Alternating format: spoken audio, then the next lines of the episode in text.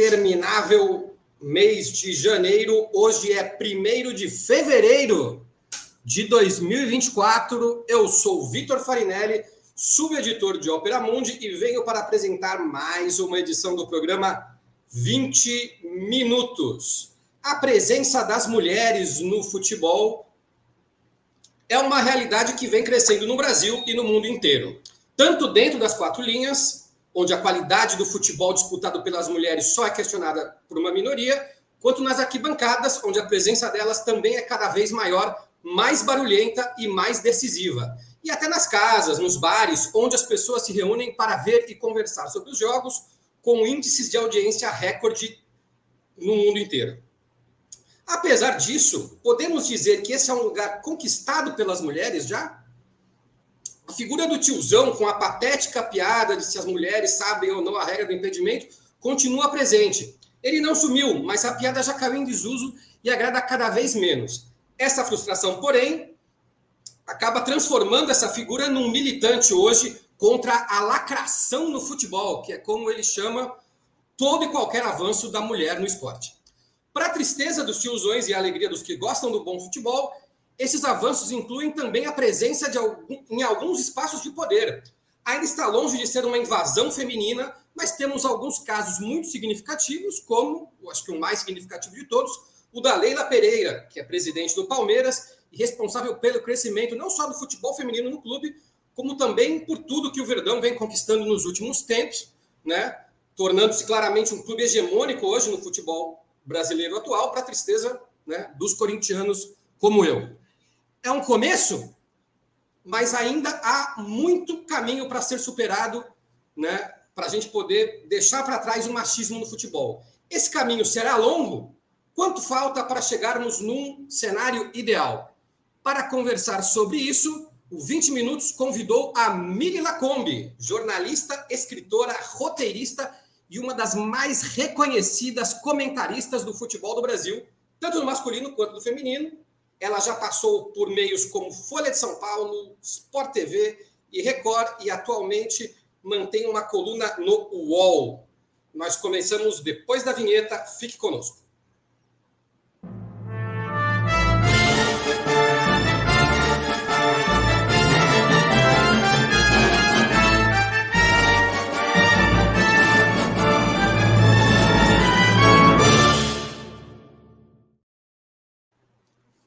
Bom dia, Mili Lacombe. Muito obrigado por aceitar o nosso convite. É uma honra ter aqui a sua presença no 20 Minutos. Bom dia, Farinelli. É um prazer estar aqui com vocês. Muito obrigada pelo convite. Legal. Antes de iniciar as perguntas, eu queria anunciar que nós iremos sortear dois exemplares do livro O Ano que Morri em Nova York, escrito pela nossa convidada e que está, está prestes a ganhar a sua segunda edição por parte da editora Planeta eu vou convidar a Aurora, produtora do 20 Minutos, para explicar os detalhes da promoção. Aurora, bom dia! Explique para nós como os nossos espectadores podem fazer para concorrer a um dos exemplares, um dos dois exemplares que serão sorteados nesse programa. Bom dia, pessoal, tudo bom? É minha primeira vez aqui, então estou um pouquinho nervosa, mas vamos lá que é fácil. Eu também estou na primeira vez, então estamos ambos nervosos. Estamos sorteando dois exemplares desse livro maravilhoso da Mili. Para participar é só fazer um super chat ou um super sticker durante a transmissão desse programa. É, estaremos sorteando no finalzinho do programa, então daqui a mais ou menos uma hora a gente vai saber a resposta. Então não, não aguardem demais e contribuam agora mesmo para o sorteio.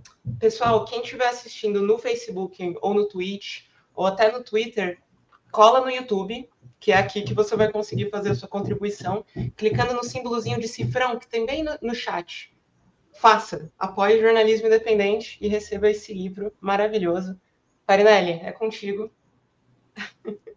Obrigado, Aurora. Então, é só seguir as regras aqui apresentadas para, pela Aurora para vocês poderem concorrer a um dos dois exemplares de O Ano que Morri em Nova York, um livro excepcional.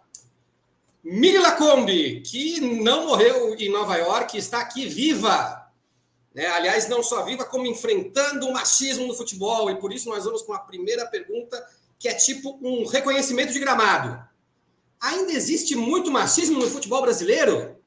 Mesmo com tudo isso que nós falamos, da Leila Pereira e outros espaços conquistados, o futebol continua, continua sendo um terreno hostil para as mulheres? O que, que você acha, Milho? Então, é, é uma resposta, é um, é um sonoro sim, mas tem, tem explicações aí. Eu vou, eu vou só dar o contexto desse livro, né? Porque é um romance. É, eu escrevi ele quando eu estava passando por uma separação. Então, é a história de uma mulher de meia idade que é, suspeita que está sendo traída. A suspeita da traição, essa é a primeira edição, né? E a capa cor-de-rosa é a segunda edição. A suspeita da traição é muito pior do que a traição em si, né? Quando você descobre que existe uma traição, aí você come, consegue começar a renascer. Então, é a história da minha morte e do meu renascimento. Enfim, é, é um livro que eu escrevi em 2017, relançado uh, depois da pandemia. Então, Farinelli, é, sim, existe. Existe machismo ainda no futebol. Porque o futebol não está separado da sociedade, né? O futebol é, ele é parte integrante da sociedade, ele é um reflexo da sociedade. E ainda existe muito machismo e muita misoginia também, né? Na, na nossa sociedade. Então, embora a gente tenha entrado é, parcialmente nesse jogo, porque ainda, ainda estamos em minoria, né? Uh, a gente a gente ainda passa poucas e boas e a ponto de a Leila Pereira, como você citou aí, é, que tantas dores nos causa, porque eu também sou corintiana, né? mas a, ela, ela fez uma coletiva só para mulheres, né? Ela teve essa essa sacação de fazer aí ó, uma coletiva só para mulheres, uma coisa única no mundo, nunca havia sido feito isso. Uh, a sala aí estava até mais cheia, né? Depois encheu um pouco mais a gente ficou duas horas fazendo perguntas para ela, mas, mas a, a, a, o mercado, né, o, a indústria do futebol esperneou. Esperneou, esperneou, e veio esperneios, estiliques e histeria dos homens. você disse? Isso, dos homens mais progressistas. É, então, aí você vê como tá de, de homens que se dizem aliados. É, e aí você vê como a coisa tá, tá é, é visceral, como a coisa está é, ainda muito profunda, né? Ainda não há um entendimento do que é o machismo e a misoginia, né? A, o que o, o, o tecido que melhor une esquerda e direita no Brasil é o machismo e a misoginia.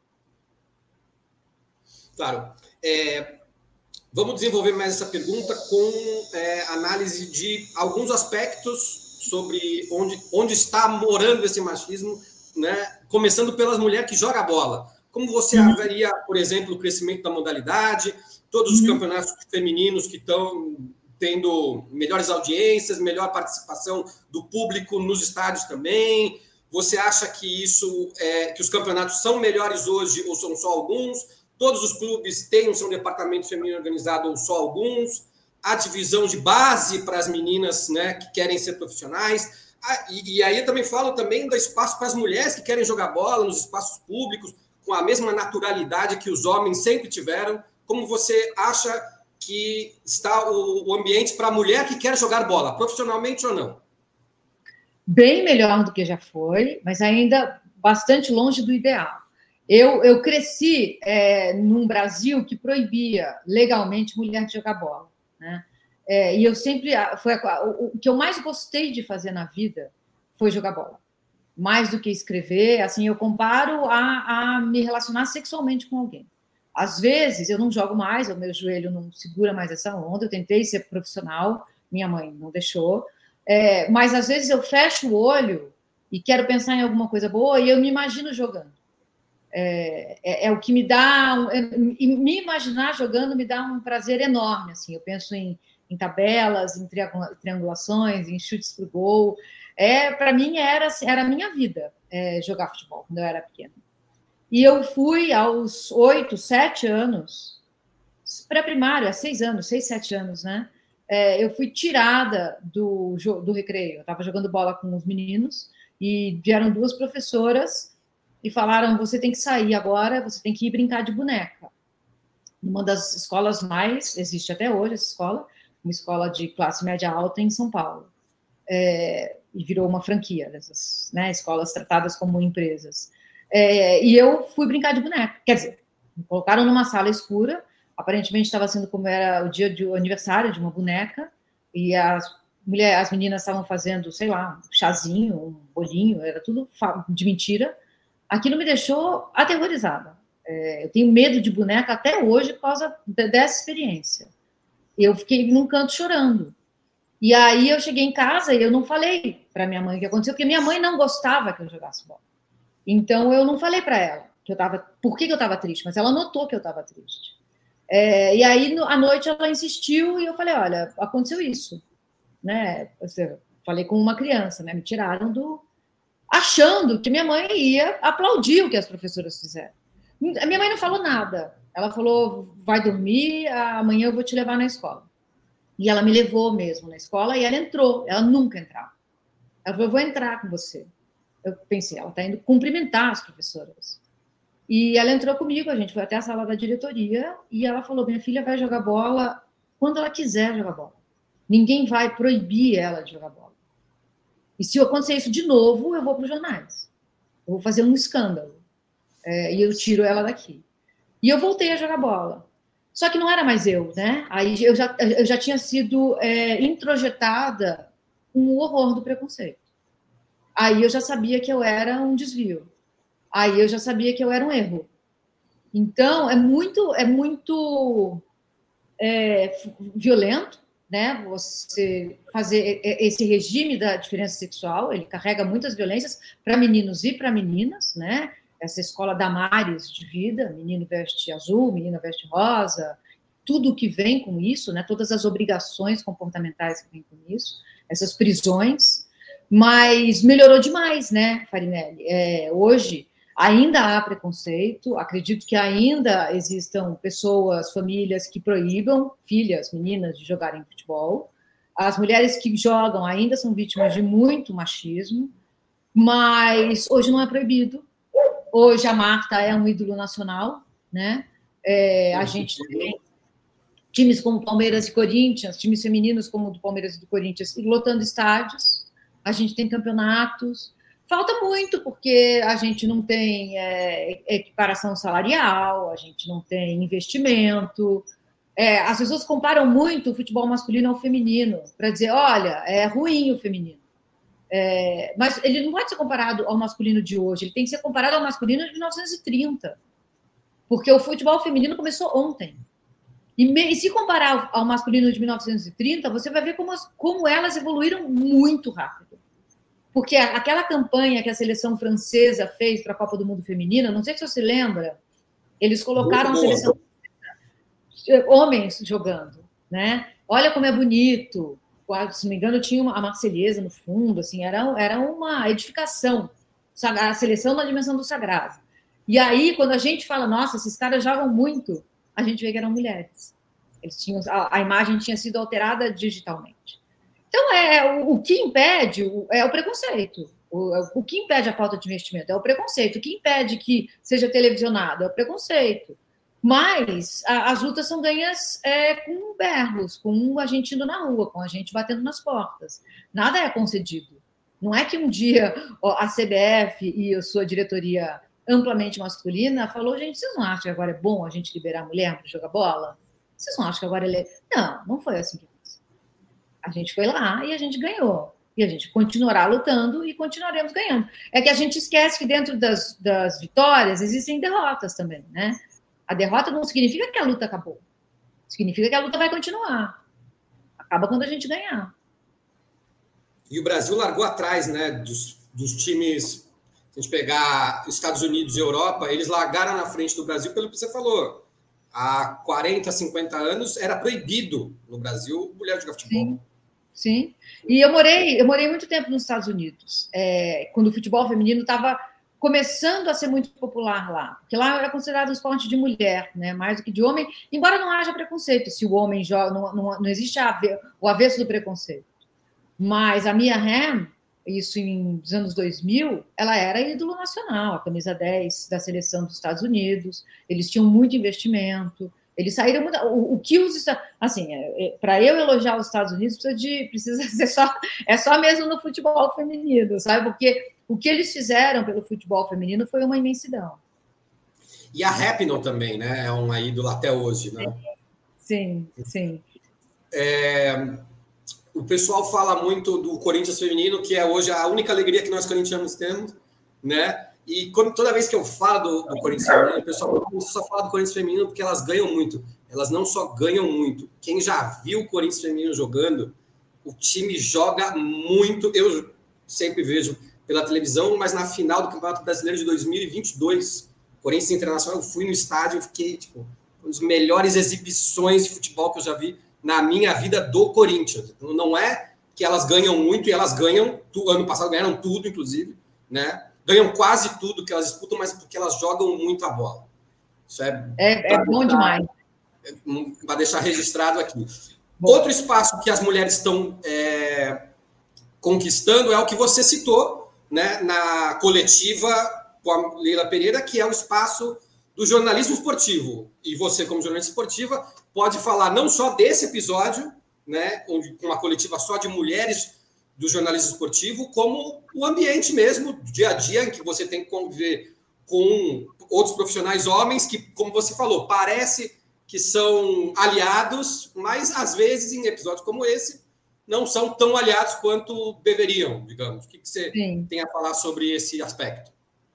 Então, a gente entrou, né? Assim, quando você, quando você coloca outros corpos dentro de ambientes, você muda o, o, a circulação do afeto lá dentro, né? Muda muita coisa. Então, homens que a princípio eram rigorosamente contra mulheres falando de futebol, de repente olham e falam: não, essa, essa mulher entende, não, talvez eu tivesse um preconceito. As pessoas, a gente vai se transformando, né? Se a gente não achar que as pessoas se transformam, aí realmente a gente desiste de lutar, né? Eu já vi a gente, eu já me transformei demais e eu vejo essa transformação. Então, eu vejo quando eu cheguei no Sport TV, no primeiro dia que eu, que eu cheguei lá, uma das pessoas que ia trabalhar comigo me chamou de lado e falou: Eu não queria você aqui, você só está aqui porque um diretor é, me mandou, te engoli e é só para você saber que eu sou contra. E o programa começou.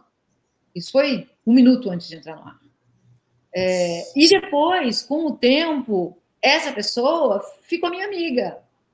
Então, as pessoas vão se transformando, mas ainda existe é, essa, essa compreensão de que futebol é uma coisa de homem. Então, a narração ainda é feita por um sujeito político homem com um certo comportamento que é quem gosta de futebol.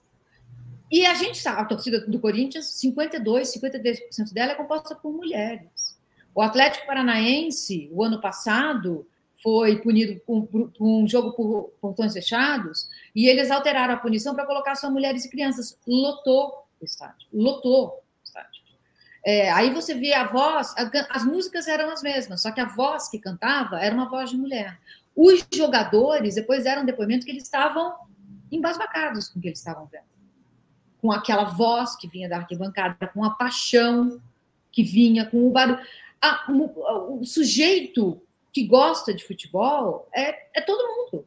É, tem homem, claro, tem mulher, tem pessoas trans, tem pessoas, tem senhoras, tem muita mulher de 70, 80, 90 anos. Outro dia eu vi é, uma disputa, acho que era final do, da Copa do Brasil. São Paulo é uma senhora de uns 80. É, isso, exatamente. E, exato. Uma senhora de uns 80 anos, São Paulina, ela, a, a neta filmou, ela estava desesperada. É, é, é, isso que é esse o sentimento da torcida, né? Mas a mulher ainda é, a gente, a Leila fez uma coletiva, muitas mulheres falaram, eu nunca tinha vindo aqui, porque a empresa nunca tinha mandado. E muitas falaram: eu venho, mas eu não consigo fazer pergunta. Não dá tempo, eu não sou escolhida, minha voz não é ouvida. Então, é essa importância histórica do que a Leila fez. A gente ainda é minoria, né? A gente ainda é minoria. É uma proporção de é, 85% de homens, 15% de mulheres na imprensa esportiva, nas, nas redações. Ainda é pouco, mas já tem mulher narrando, tem mais mulher comentando, é, mulher em campo, repórter e ancorando o programa, isso a gente tem há algum tempo, né? Mas a gente está ocupando esses espaços. É estranho você ouvir um jogo narrado por mulher? Claro que é, a gente nunca ouviu. Estranho não é sinônimo de ruim. Estranho é sinônimo de novo. Eu estranhei isso. E agora eu gosto. Claro que eu estranhei. A primeira vez que eu ouvi um jogo narrado por mulher, eu falei, ó, oh, isso é diferente. Né? E é bom. E tem diferente no seu ouvido. So, exato. E tem mulheres que narram bem e tem mulheres que narram mal. E tem homens que narram bem e tem homens que narram mal.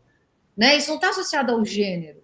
Né? Mas, mas é estranho. Então, é, é, e essa estranheza faz a gente sair, a gente se deslocar, a gente alargar a nossa consciência, a gente entender que pode haver outras coisas no mundo que a gente goste, que a gente admire. Então, é, é, é uma luta, Farinelli, é uma luta, assim, é, aos pouquinhos. Eu não acho, eu não acho que eu vá ver essa transformação. Eu não acho que eu, eu é, vá viver num mundo equânime. Mas eu, eu, tenho certeza que eu vou, quando eu sair daqui, é, já vai, vai ser muito melhor do que é hoje. Sabe? A gente continua, não tem volta. Desse estágio que a gente está, é, não tem volta. Embora o conto de Aya tenha assombrado todas nós, né? Porque houve uma volta ali muito real, porque parece que a gente vai a qualquer momento sim perder é, direitos conquistados. É, a gente pode perder e a gente vai reconquistar. A gente, a gente nunca vai andar para trás é, na mesma medida que a gente caminhou para frente, sabe? Então a gente vai seguir nessa, nessas, nessas batalhas, que é o que a gente pode fazer pelas pessoas que vêm aí, né? É. Você falou da mulher torcedora e na introdução a gente falou do tiozão que gosta de fazer a piada, que a mulher não gosta, que a mulher não sabe a regra do impedimento, e outras que são iguais ou piores que essa, e que essa é uma, esse tipo de piada, a impressão que eu tenho é que está caindo um pouco em desuso, porque, como você falou, as mulheres estão mais presentes, né? Só que esse tipo de comentário está sendo substituído, eu tenho a impressão, com o conceito de lacração mulher no futebol é lacra... assim como nos filmes e séries, toda vez que tem uma protagonista feminina é lacração. Não é que a mulher tem direito de estar lá, é para lacrar, né? Sim. Dito isso, você acha que a arquibancada, agora vamos falar da mulher torcedora, a arquibancada é um ambiente seguro para as mulheres e para as meninas, para as garotas que gostam de futebol, para as senhoras de 80 anos, como você citou aí o exemplo da São Paulina, ou você acha que ainda precisamos melhorar nesse sentido? Ah, precisamos melhorar nesse sentido. Assim, é, quando o Atlético Mineiro foi campeão brasileiro em 2019, a gente viu relatos de torcedoras atleticanas que, enquanto todo mundo estava comemorando, elas estavam sendo é, estupradas no estádio. É, então, existe ainda isso. Sim. É, existe existe ah, o corpo Dentro da mulher. Estádio, você falou. É. Nossa. É. Existe o corpo da mulher ser abusado dentro do estádio, é um corpo que ainda está em minoria.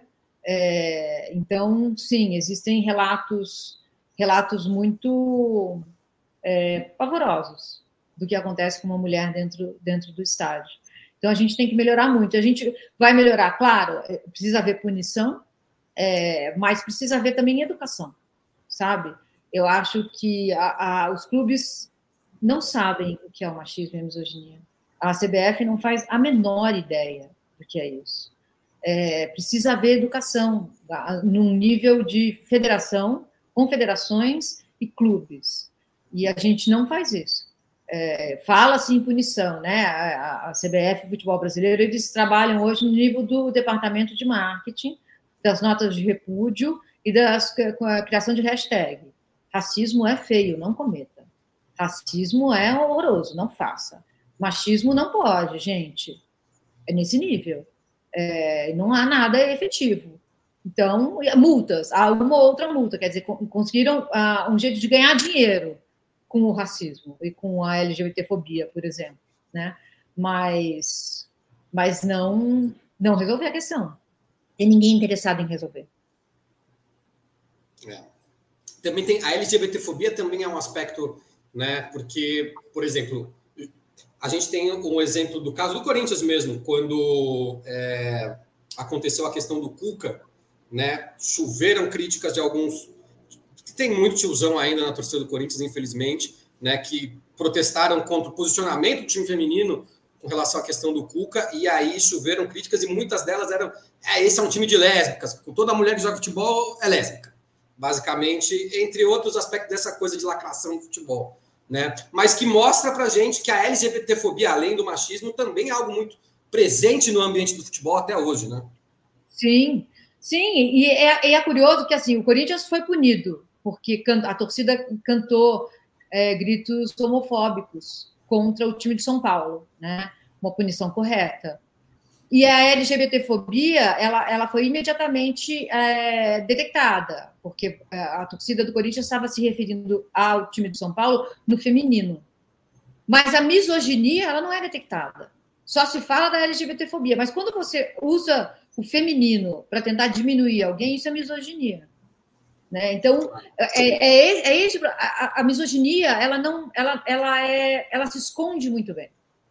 É, é, é isso que une esquerda e direita. É, é, difícil acessar esse lugar do, por exemplo, é, o Lula não escolheu uma, não se pautou pela pauta identitária para escolher os novos ministros do STF, dizem, né? Porque houve toda essa, queremos uma mulher negra no STF. E o Lula falou: não vou me pautar identitariamente por isso. Como que ele não se pautou identitariamente? Ele escolheu um homem branco primeiro, depois ele escolheu um homem, o Flávio Dino. Ele está pautado, sim, pela pauta identitária. E se a gente vai começar a criticar a pauta identitária, a gente tem que começar por essa identidade, a do homem branco heterossexual, que é a que manda no mundo. Então, é, é, é tudo é muito complexo. É, é, é essas camadas precisam ser tiradas, sabe, Farinelli? Não são. As pessoas, a esquerda simplesmente falou: é, não, ele não se pautou pela pauta identitária, é errado. Claro que ele se pautou, óbvio que ele se pautou. Sim. Então, a gente, se a gente não tirar esses véus, é muito difícil acessar é, todo, todas as violências do machismo e da misoginia. Claro, e no caso do Zanin é até pior. Claro, eu concordo com você com os dois aspectos, mas o Zanin, além de ser um homem branco, ele é, tem um pensamento extremamente conservador em quase todas as pautas que eu vi decisões dele, né? Que é tipo um grande Boa. chute para fora, usando um termo futebolístico aí.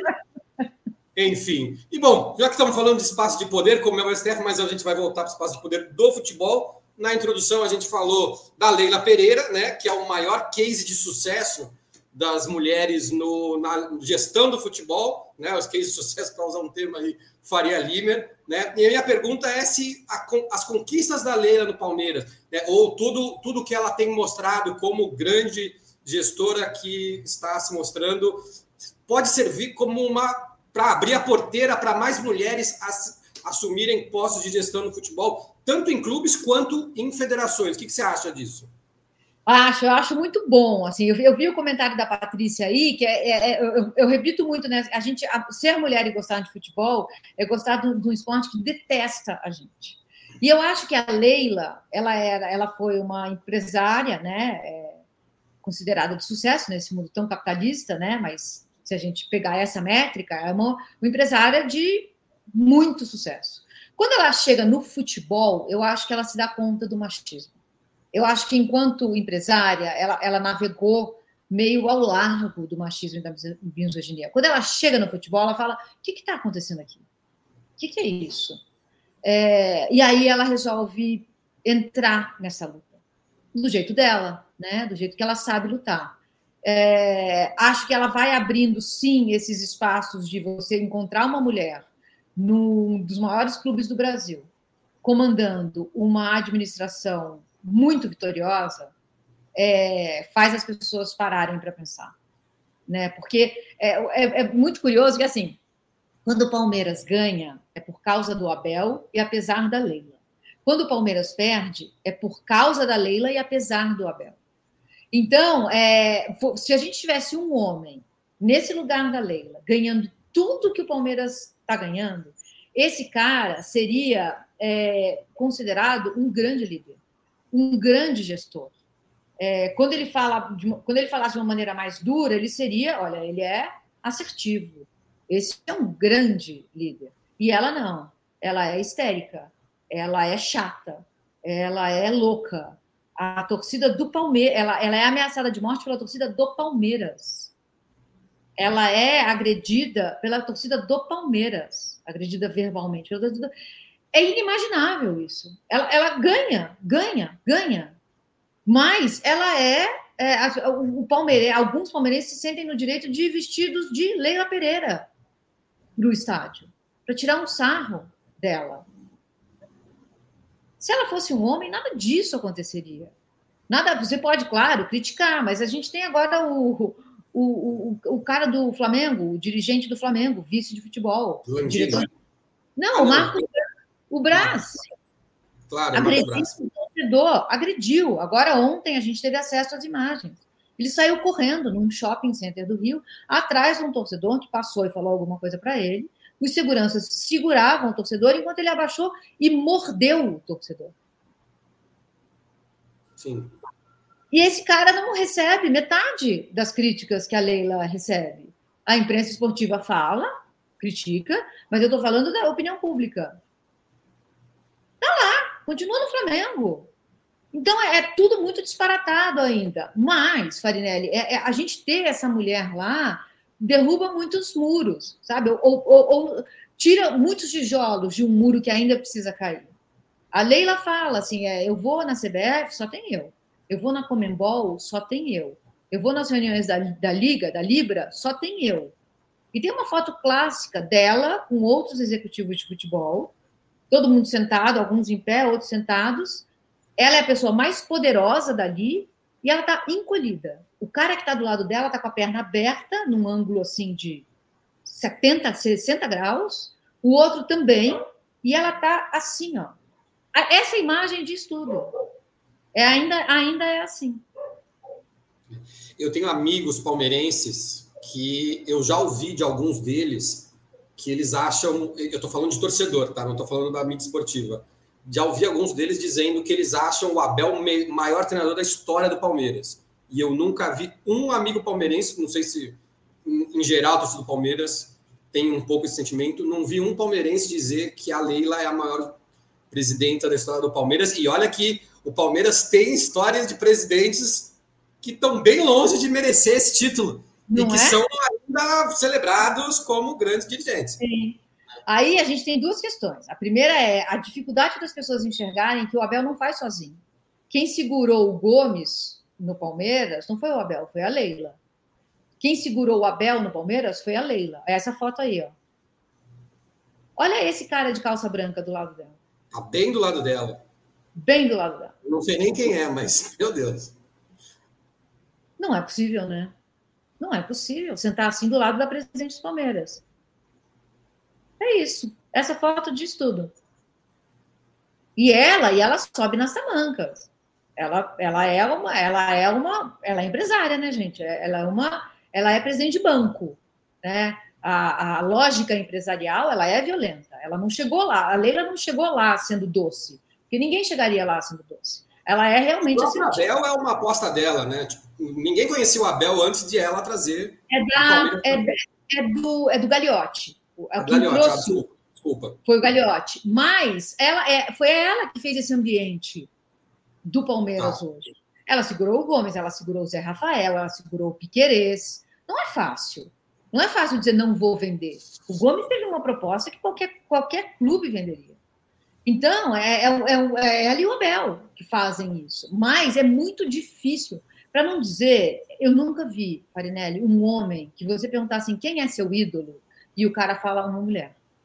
Quem é seu ídolo no esporte? Quem é seu ídolo na música? Quem é seu ídolo no cinema? Nenhum homem fala uma mulher. Nenhum homem fala uma mulher. Mas muitas mulheres pensam num homem nessa hora. Mili, a gente vai dar uma pausinha rapidinha, porque antes de continuar, a gente precisa lembrar que você que está nos assistindo, assistindo aqui a entrevista da Mili Lacombe, é essencial a contribuição financeira para a manutenção do projeto do Opera Mundi. Vocês já conhecem as seis formas possíveis de contribuição, que é a assinatura solidária no site operamundi.com.br barra apoio, a inscrição como membro pagante do nosso canal no YouTube, o super chat, o super sticker durante as transmissões ao vivo, né? Tem as opções valeu, valeu demais. Quando vocês estiverem assistindo os nossos programas e os vídeos gravados, né? Este, por exemplo, se vocês quiserem, taca lá o super chat, taca lá o super sticker, que a gente vai curtir muito e ajuda a financiar o nosso projeto.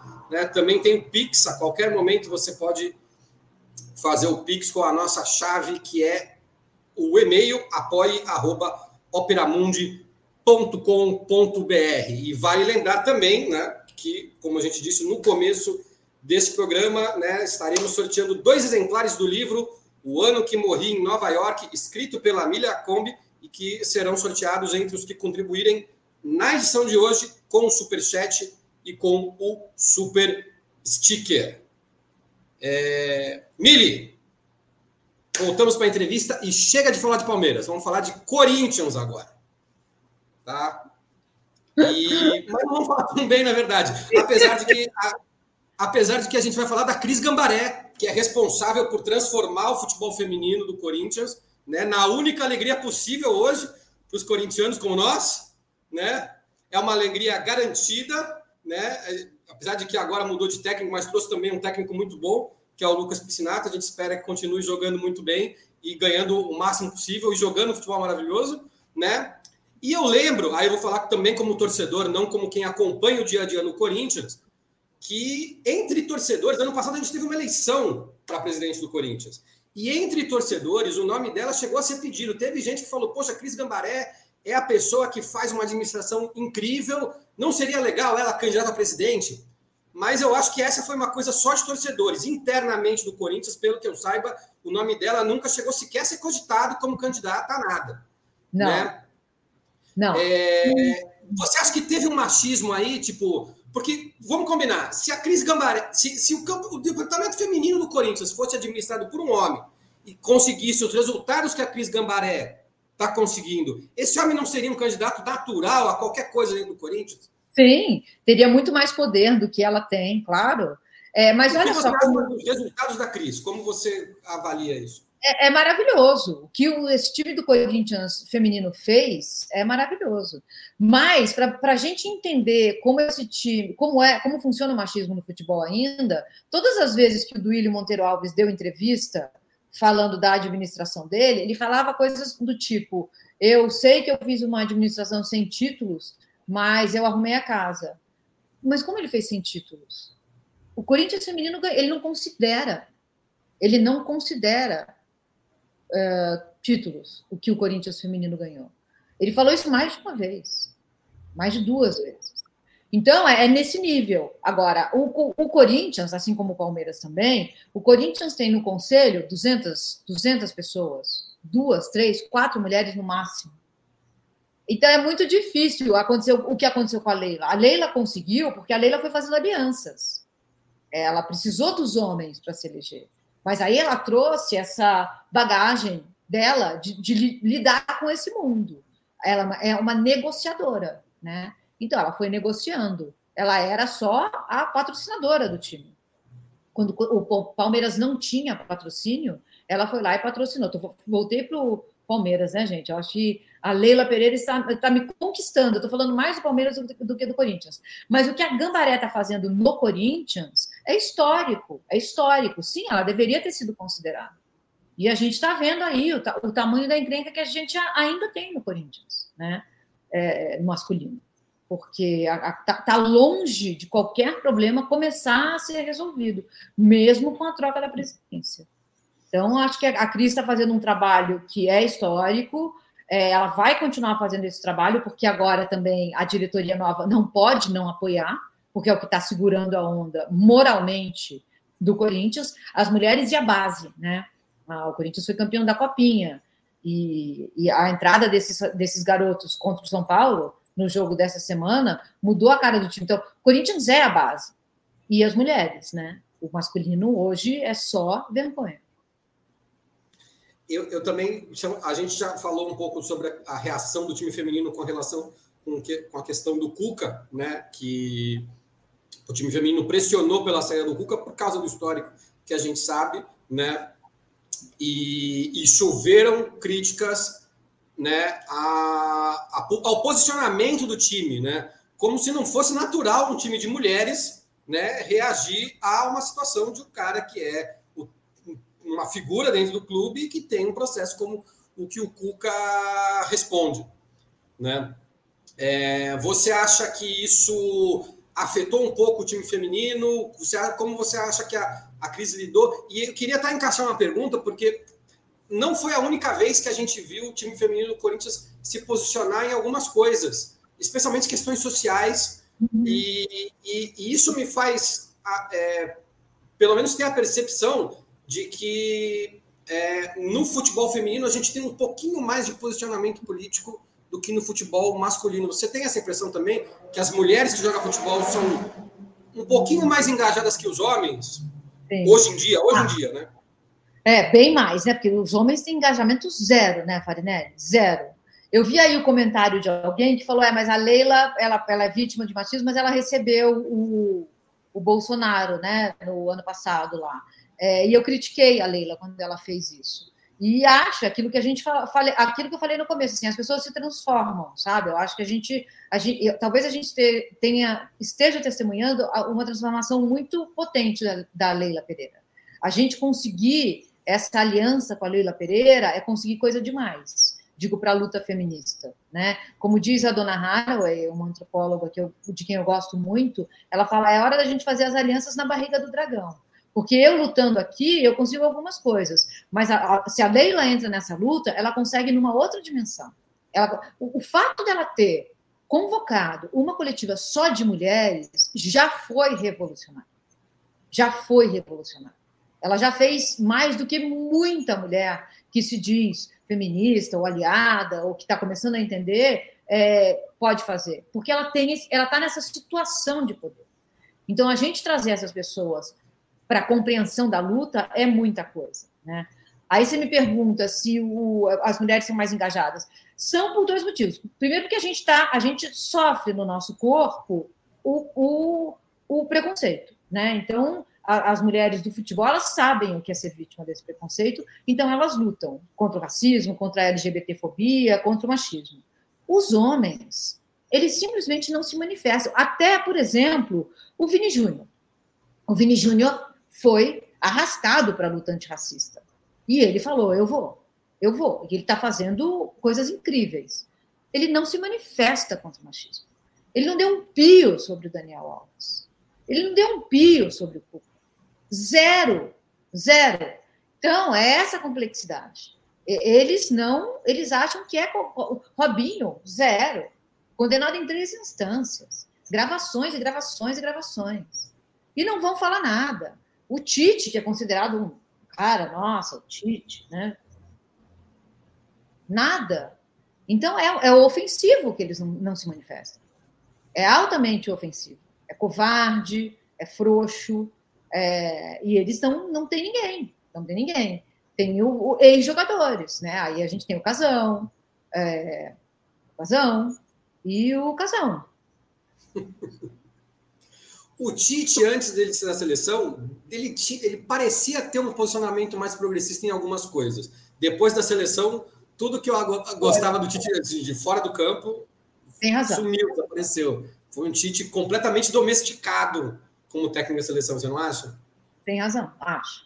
Acho, e é por isso que eu fiquei com muito medo quando o Fernando Diniz foi convocado. Eu, eu sou muito fã do Fernando Diniz.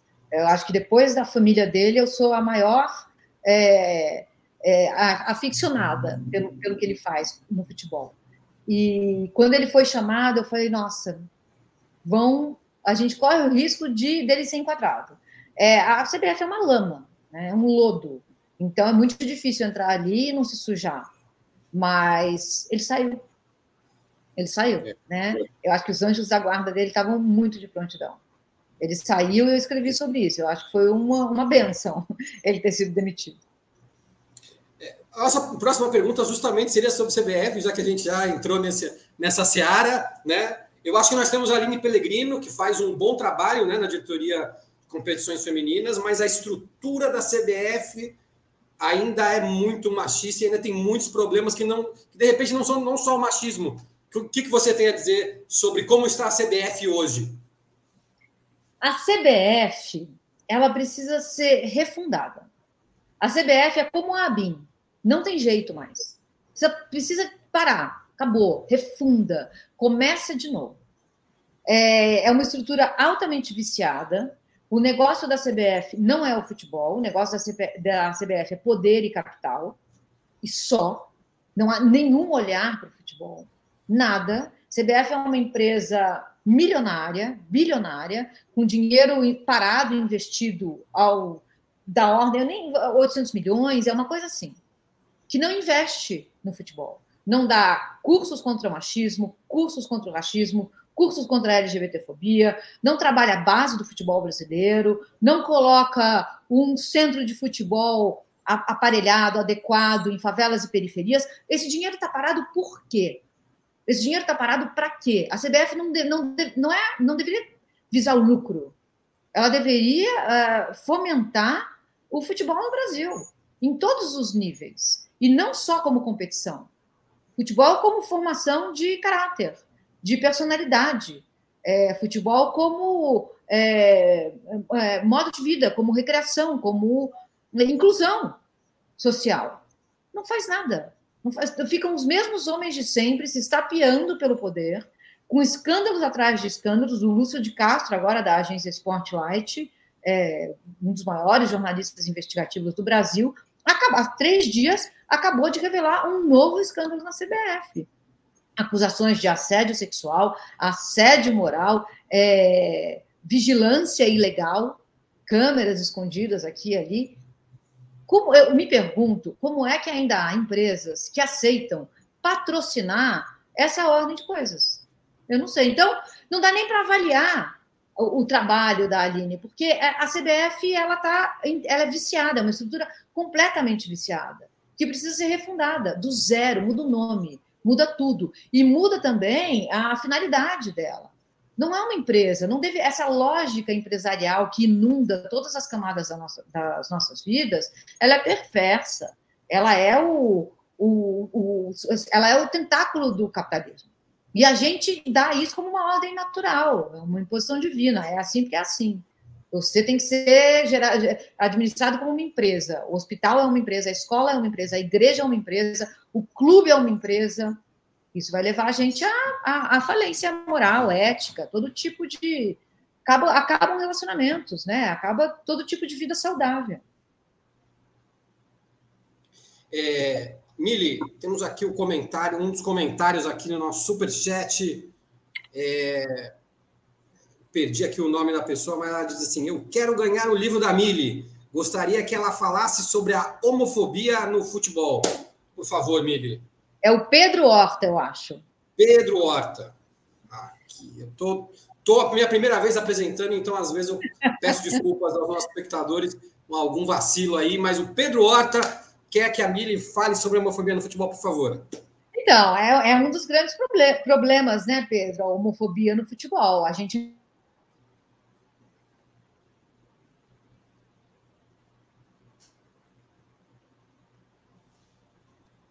Voltei. Caí voltei. Tudo bem. Vamos continuar. Não é, não é, que não haja né, homens gays no futebol. É óbvio que há. É óbvio que há. Mas o machismo, ele aprisiona os homens também. O machismo e a misoginia aprisiona os homens também. Então, é, é, impeditivo você dizer quem você é se você for um homem gay. Não pode. A história de, de, de um jogador francês, eu não vou lembrar o nome dele agora, um jogador negro francês, ele saiu do armário ah, na década de 80 e ele foi tão, tão, tão massacrado que esse rapaz se matou. É uma história trágica. Então é, é muito difícil, sabe? É, é, eu acho que essa é uma das últimas fronteiras no futebol. Legal. Temos comentário da Patrícia. Voltei a assistir futebol na Copa por causa dos comentários da Mili. Concordo com ela que gostar de futebol é gostar de um esporte que nos odeia. É esse sentimento mesmo? É, é. É um sequestro. Eu me sinto sequestrada, porque quando o Corinthians contratou o Cuca, é, a, a, o Cuca ficou dois jogos, se não me engano. E num dos jogos contra o Remo, era o jogo de volta de, de uma etapa da Copa do Brasil, se não me engano, a oitava de final. E o Corinthians passou, não ganhou o jogo, mas passou nos pênaltis.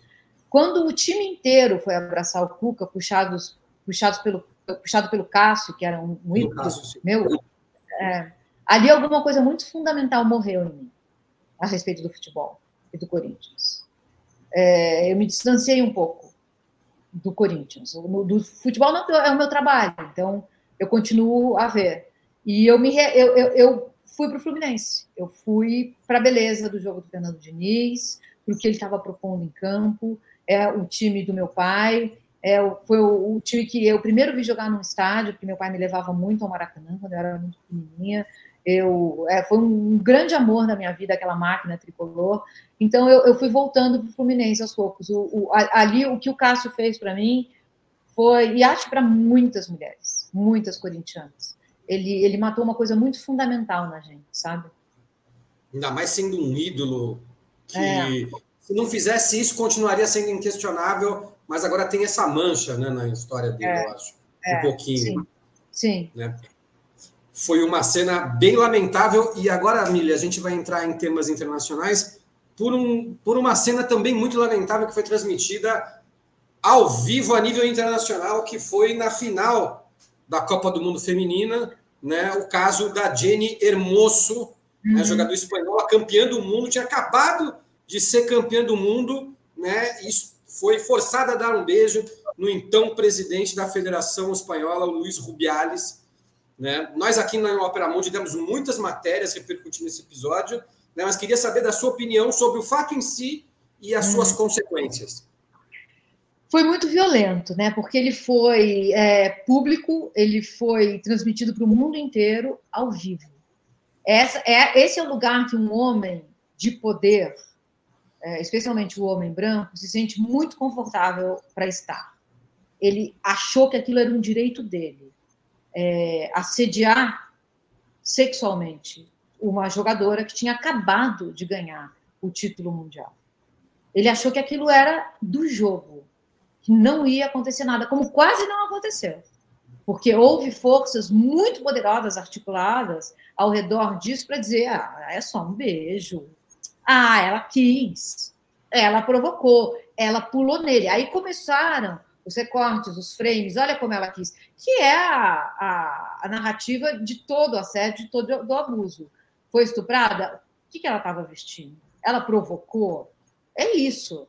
E a Jenny, e como acontece com, muitas vezes com muitas de nós, durante o assédio você não entende muito bem o que está acontecendo.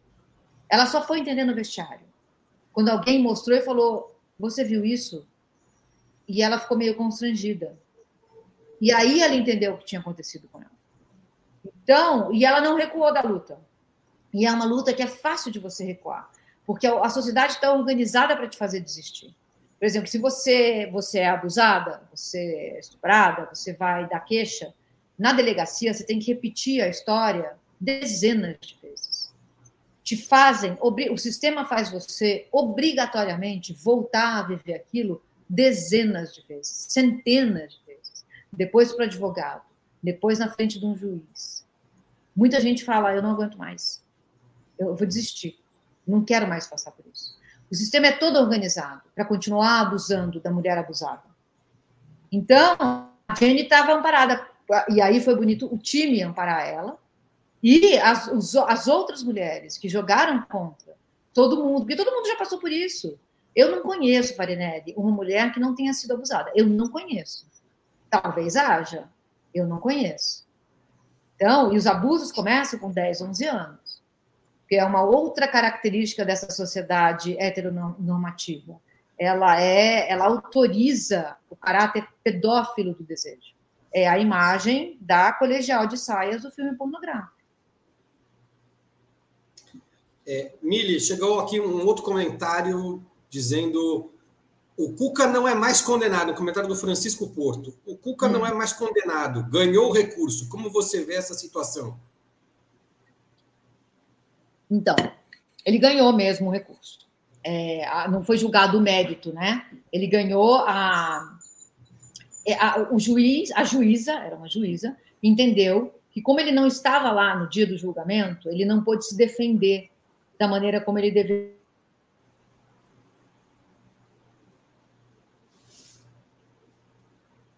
Parece que temos mais um. Mais um problema aqui de. Voltei? Problema técnico. Voltou, voltamos.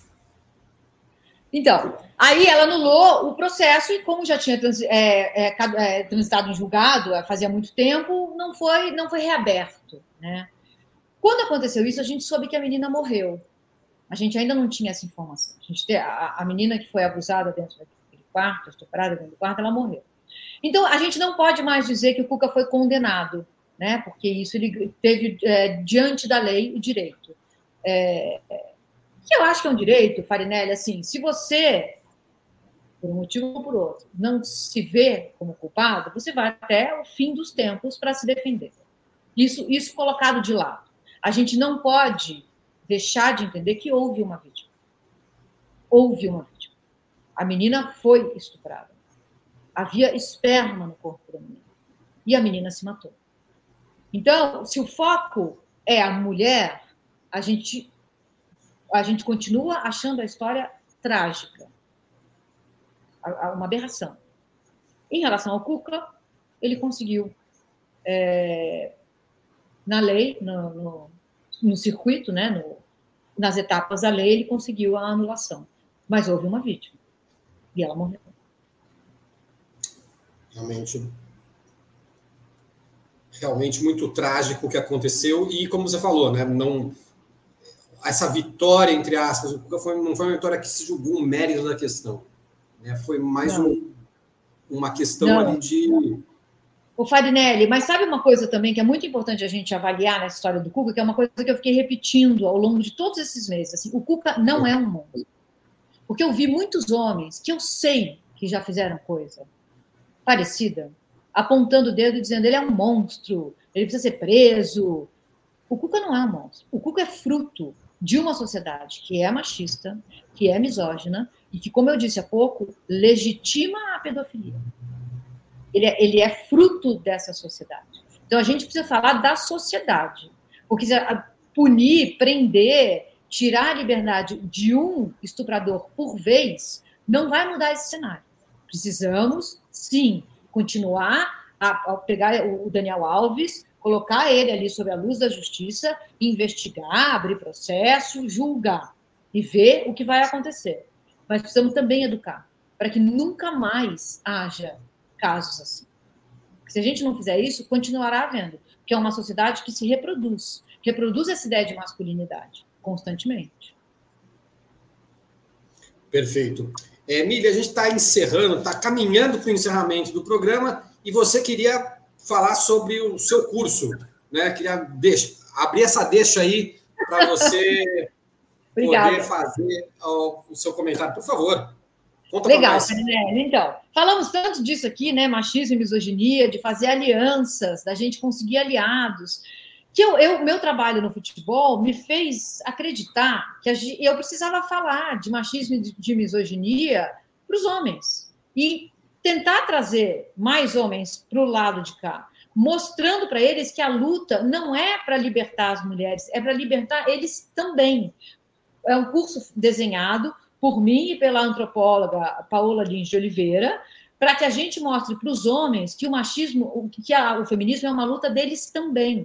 Não porque eles querem ser bacana com mulheres, não porque eles são caras legais, mas porque eles também estão aprisionados pelo machismo e pela misoginia. Então, são cinco aulas, está no ICL, Instituto Conhecimento Liberta, e já tem duas aulas lá, nessas, amanhã entra a terceira, e é um curso que ficou muito bacana. Agora vai virar um livro e espero que as pessoas se interessem por ele, porque é isso, a gente precisa de aliados, a gente, as, as mulheres, as feministas e essa luta precisa trazer homens para cá.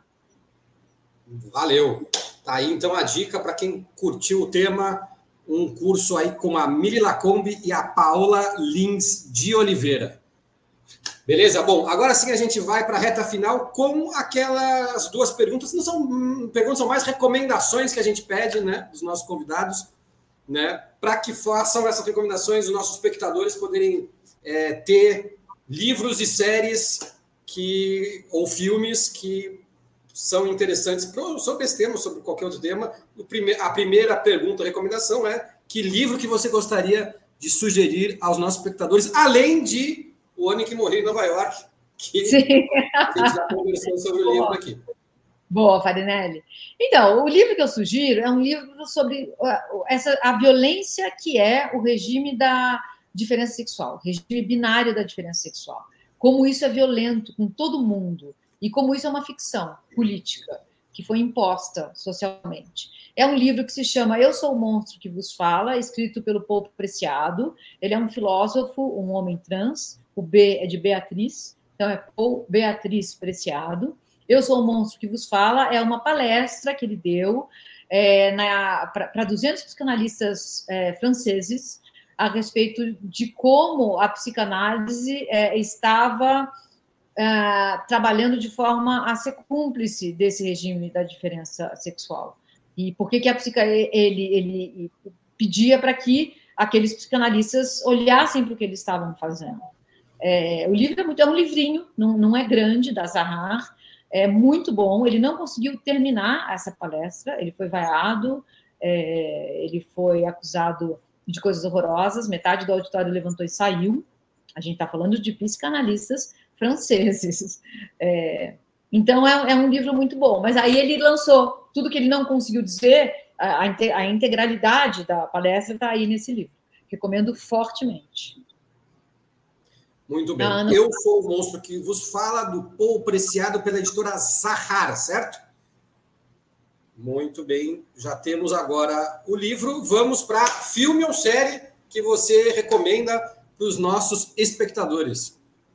Eu, eu, eu, queria recomendar The Morning Show, que é uma série sobre a, a, o machismo e a misoginia em ambientes corporativos, mas feito com uma sutileza, que vai na sutileza do detalhe. Não é o machismo e a misoginia escancarado, porque isso é fácil da gente ver. É, é, é como, como o, o predador pode ser alguém que a gente goste, como o homem que abusa da gente pode ser alguém que a gente admire como você consegue manter o relacionamento com o abusador. É uma série da Apple TV, é, The Morning Show, com a. Jennifer com Aniston, a, não? Com a Jennifer Aniston. E a com, Reese a Reese, é, com a Reese Witherspoon também. Elas são as duas protagonistas. É, porque a gente está falando de feminismo, é uma das séries mais. É, é essa daí. Mais feministas que eu já vi é, é muito no detalhe, é muito no, nas frestas onde o machismo e a misoginia é, se escondem. Legal. Também vou agora eu dar uma dica, porque não é uma dica todo mundo conhece a série Ted Lasso, que também está na Apple TV. Sim. Né? E que tem uma mulher presidenta do clube, o Richmond, né? Uma das personagens, presi, o clube dirigido pelo Ted Lasso é dirigido por uma mulher. A história Sim. é maravilhosa, né? Fica aí a dica também a de caminha e acho que a Mili corrobora. Eu pensei, Farinelli, eu pensei em indicar Ted Laço, porque é uma das séries que eu mais gostei de ver. É, é, tudo muito bom a respeito dela. Eu fiquei com The Morning Show não para o ímpar, mas que claro. bom que você trouxe Ted Laço. Ted Laço Então, as duas né, Apple TV, Ted Laço e The Morning Show. Mili, agora sim nós encerramos a entrevista por hoje, mas antes nós temos que anunciar os vencedores, que as pessoas que receberam o livro. Então, eu vou chamar a Aurora, né? Palmeirense Aurora, feliz porque o time dela ganhou ontem, né? Aurora, além do seu Palmeiras, quem mais ganhou? Ganhou os dois livros da Miri Lacombe, o ano em que morri em Nova York, por favor. Pessoal, ontem foi uma euforia. Eu estou na cidade do. Tô em Bragança Paulista, então o jogo foi aqui mesmo. Olha só. Eu assisti as coisas. Não fui, estava chovendo muito, tinha acabado de trabalhar, mas consegui escutar o estádio daqui de onde eu estou ficando. Legal. Foi uma delícia. Obrigada por falar tanto da, da Leila também. Gente, agora eu, virei fã da Leila, entendeu? Depois, depois de criticar a Leila, eu virei fã da Leila. Então, agora. Leila, vem para o Corinthians. Pronto. É, pois é, pois é. Maravilha, gente. O sorteio está fechado. Vou randomizar os nomes aqui e anunciar os vencedores agora. Rufem os tambores. E. Ana Soares e ah, Patrícia. Vocês são as felizardas que receberam essa nova edição do livro da Mili, maravilhoso. Pessoal, eu vou pedir para vocês entrarem em contato com o comercial operamundi.com.br. Manda lá o seu endereço, com CEP, para a gente não confundir o nome da rua, que a gente vai estar enviando esses livros para vocês. Então, Ana Soares e Patrícia, muitíssimo obrigada pelo apoio. Espero que vocês fiquem muito felizes aí com o presentinho que está vindo. Isso aí. E parabéns por terem ganho o livro. Vamos. Que legal, tomara que com essa grande obra da Mili Lacombe. Valeu. Obrigada, Mili, gente. Obrigado também aí a Aurora pela sua participação. E Mili, muitíssimo obrigado pelo papo, adorei. Espero que os nossos espectadores tenham curtido também. Espero que você também tenha gostado dessa conversa para a gente poder tê-la de novo, de volta aqui conosco em breve. Claro. E muito obrigado. Um prazer participar da sua estreia. Foi uma estreia digna de Ronaldo no Corinthians. Farinelli arrasou. Oh, ah, foi dupla estreia, porque eu e a Aurora estreamos. Pronto, você e a Aurora. É, isso aí. Valeu. E eu volto. Obrigada. É, muito obrigado.